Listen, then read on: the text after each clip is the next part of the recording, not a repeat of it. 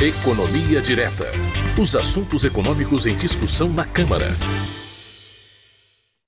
Bom, nós recebemos mais uma vez o economista Fernando Gomes, servidor da Câmara dos Deputados, ele que sempre comenta conosco os temas de economia que estão sendo debatidos pelos deputados aqui no parlamento. Oi, Fernando, tudo bem? Bom dia, Márcio, tudo bem? Bom dia aí a todo mundo que nos acompanha. Perfeito, Fernando. Pois é, essa semana deve ser votado na comissão especial o, o mérito da proposta de emenda constitucional da reforma administrativa. O governo encaminhou esse texto para a Câmara, né, chegou na Câmara, mas ele, desde que começou a tramitação, ele já sofreu muitas, é, muitas alterações. Começou a tramitar pela Comissão de Constituição e Justiça, que analisou não o mérito, mas justamente a constitucionalidade dessa proposta, e agora está em comissão especial, e o relatório foi apresentado pelo deputado Arthur Oliveira Maia. Bom, essa votação na comissão especial, né, Fernando, é uma fase que precede a análise do, do texto pelo plenário da Câmara dos Deputados. Bom, depois de, dessa introdução aí, Fernando, é, e a reforma administrativa é o que a gente vai conversar hoje.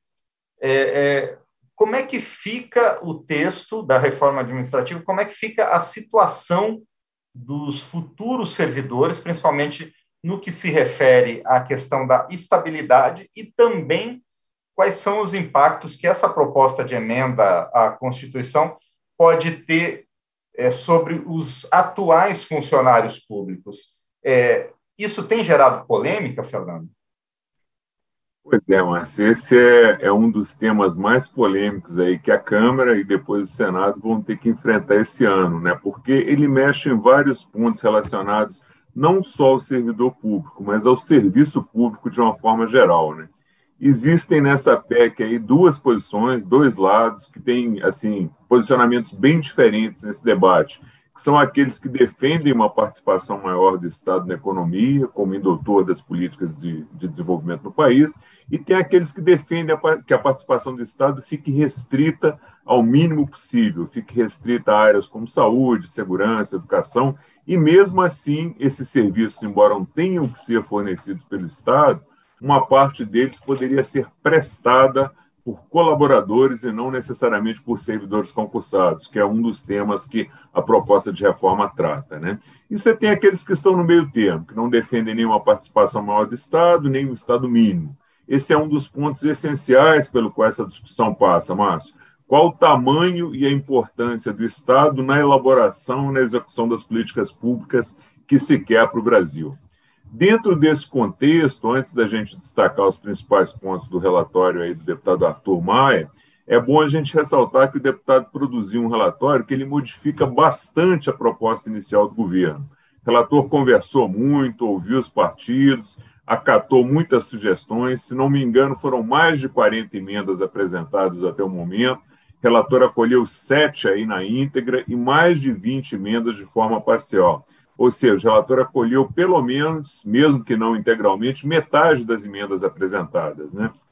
É, com relação à estabilidade do futuro servidor, mas que foi o foco da sua pergunta, o relator ele fez uma declaração interessante sobre esse ponto. Né? Ele disse que se o texto original do Executivo fosse aprovado, a administração pública brasileira recomeçaria praticamente do zero, e o resultado poderia ser colocar os atuais servidores em um regime praticamente de extinção. Né?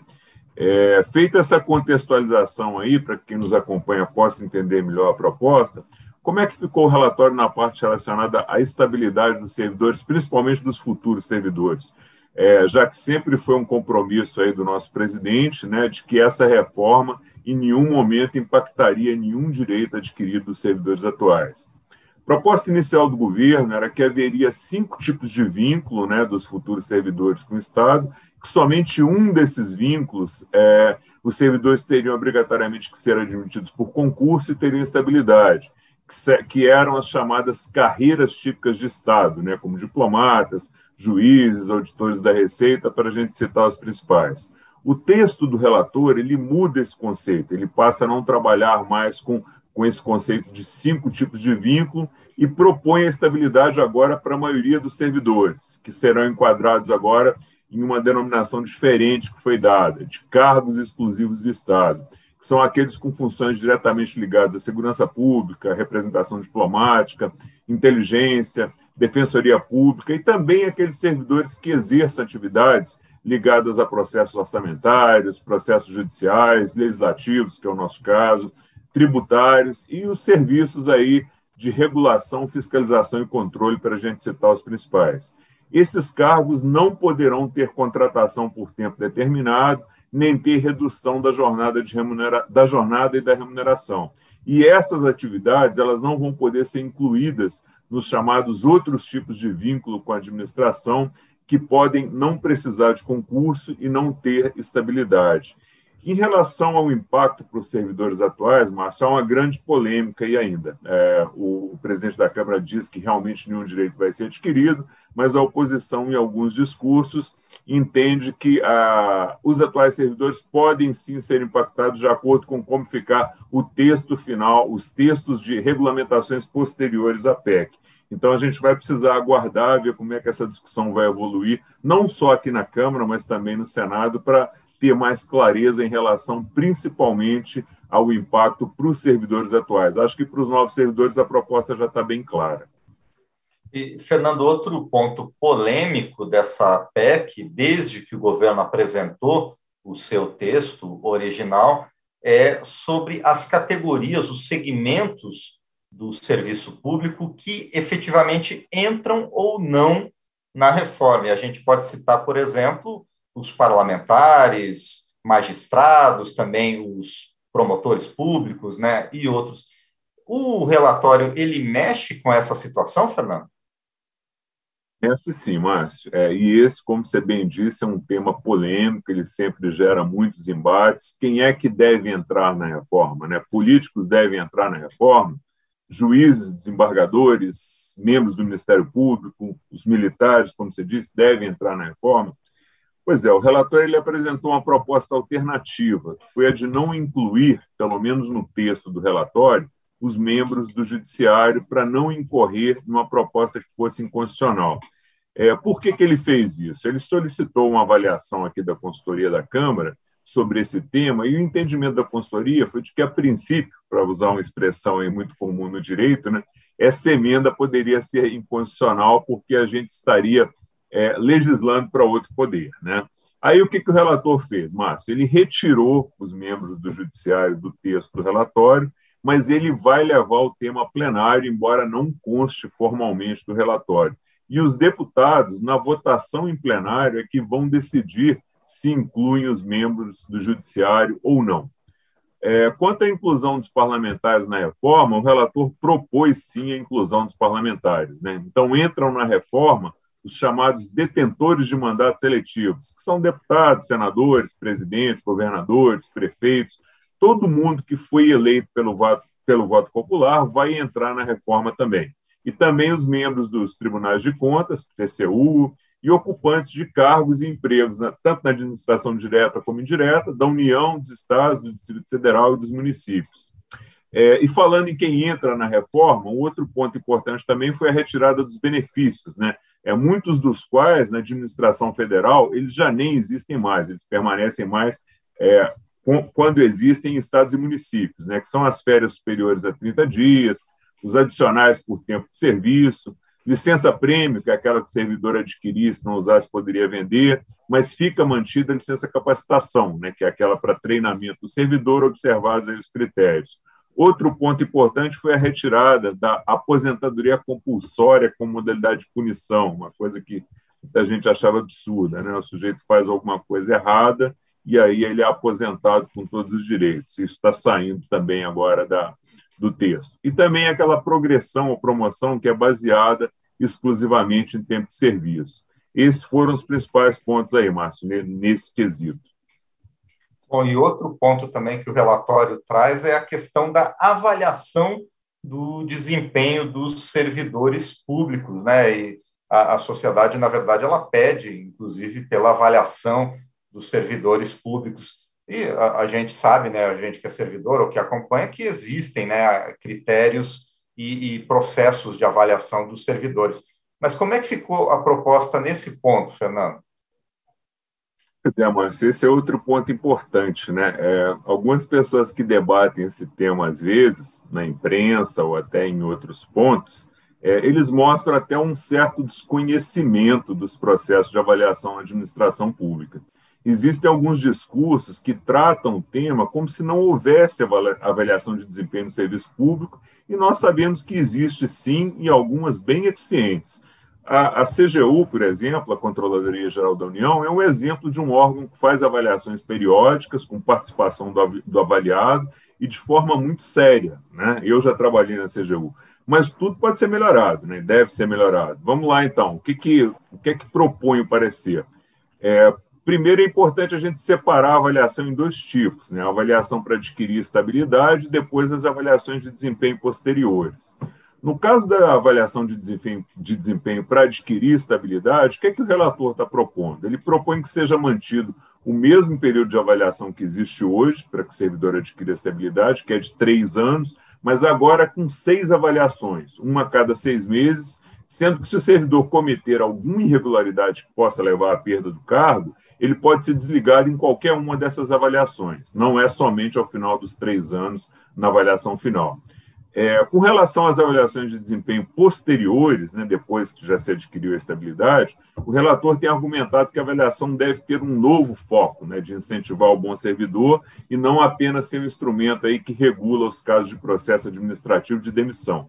Então, está se propondo um modelo de avaliação, de avaliação periódica, deu um trava-língua aqui agora, que seja contínua, né, que tenha a participação do avaliado e que se baseie aí também em avaliar a contribuição do servidor para o alcance dos resultados do órgão onde ele trabalha.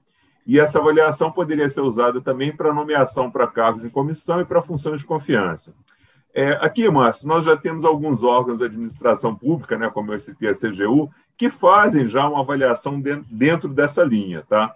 Eu acho que o objetivo seria usar esses modelos de excelência que já existem em alguns órgãos aperfeiçoá-los e aí estendê-los para toda a administração pública. É, a avaliação, obviamente, vai ser usada também para a perda do cargo estável, né, em decorrência de resultado insatisfatório, e pelo texto, essas condições para perda do cargo elas vão ser implementadas depois se a reforma for aprovada, por meio de uma lei que vai regulamentar esse tema é, depois da reforma aprovada, se for aprovada. Inclusive, Márcio, o texto do relator ele propõe também a regulamentação de outros temas por meio de leis que só vão ser editadas depois da aprovação da PEC. Então, vai ser tratado por lei depois. Normas gerais sobre concurso público, política de remuneração e promoção na carreira, regra para ocupação de cargos em comissão e regras para contratação por tempo determinado, que é outro ponto polêmico aí que a oposição reclama muito, né? Que são os casos em que não haverá estabilidade e que vão ser definidas as formas de seleção e duração máxima do contrato. Então, se definir isso depois é um ponto também que está gerando polêmicas aí. E para finalizar, Márcio, outro tema importante que também gerou muita polêmica, principalmente quando o texto do governo foi apresentado, é sobre a possível economia de recursos que essa reforma traria para a administração pública. Né? O governo apresentou um número inicialmente que poderia variar aí essa economia em 300 e 800 bilhões de reais. Só que a oposição sempre disse que o governo nunca apresentou as contas que chegaram a esse número e nunca comprovou esse número. Como é que o relator tratou essa questão, então? É, no relatório, ele menciona que a proposta não cria despesas que possam ser quantificadas, aí, segundo as palavras dele mesmo, objetiva imediatamente, porque os impactos financeiros eles só vão poder ser medidos depois da regulamentação desses projetos de lei que a gente estava comentando, e somente, que somente vão vir depois da aprovação da PEC, dependendo de como a PEC vai ser aprovada. Então, não dá para você saber o impacto financeiro dessas medidas enquanto você não souber quais são as condições de aprovação da PEC, que ainda podem ter mudanças aqui na Câmara, que podem ter mudanças no Senado, e que ainda dependeriam de se saber a quantidade de novos servidores e com que salários eles vão ser contratados depois da aprovação e da regulamentação da PEC. Então, nesse momento, e acho até que no, no, no, início, é muito difícil você estimar esses números agora de uma forma precisa por causa de todas essas condicionantes. Então, acho que o relator foi bem, bem preciso em dizer que não é possível quantificar isso nesse momento. Então, esses foram os principais pontos, Márcio, de forma resumida, mas não tão resumida. Com certeza, e a gente vai voltar a conversar, porque, como a gente começou no quadro hoje, é, como, como a gente começou falando, esse tema deve ser votado esta semana em comissão especial, mas ainda vai para o plenário, e nesse período ainda vai ter muita discussão, muita negociação sobre a reforma administrativa, não é, Fernando? É exatamente, né, Márcio? Lembrando que tem essa a, a, votação na comissão especial, depois precisa ser votado duas vezes e ser aprovada no plenário por três quintos dos deputados, e depois fazer o caminho todo de novo no Senado. Né? Então a gente está só começando a partida. Com toda certeza. E voltamos então a conversar sobre esse e outros temas econômicos que estão sendo debatidos pelos parlamentares na Câmara. Por enquanto, mais uma vez, eu agradeço a você, Fernando, e a gente se encontra na próxima semana. Um abraço. Obrigado, Márcio. Um abraço, uma ótima semana para você e para todo mundo que nos acompanha aqui. Muito bem, este foi o Fernando Gomes, o economista, servidor da Câmara dos Deputados, no nosso quadro Economia Direta.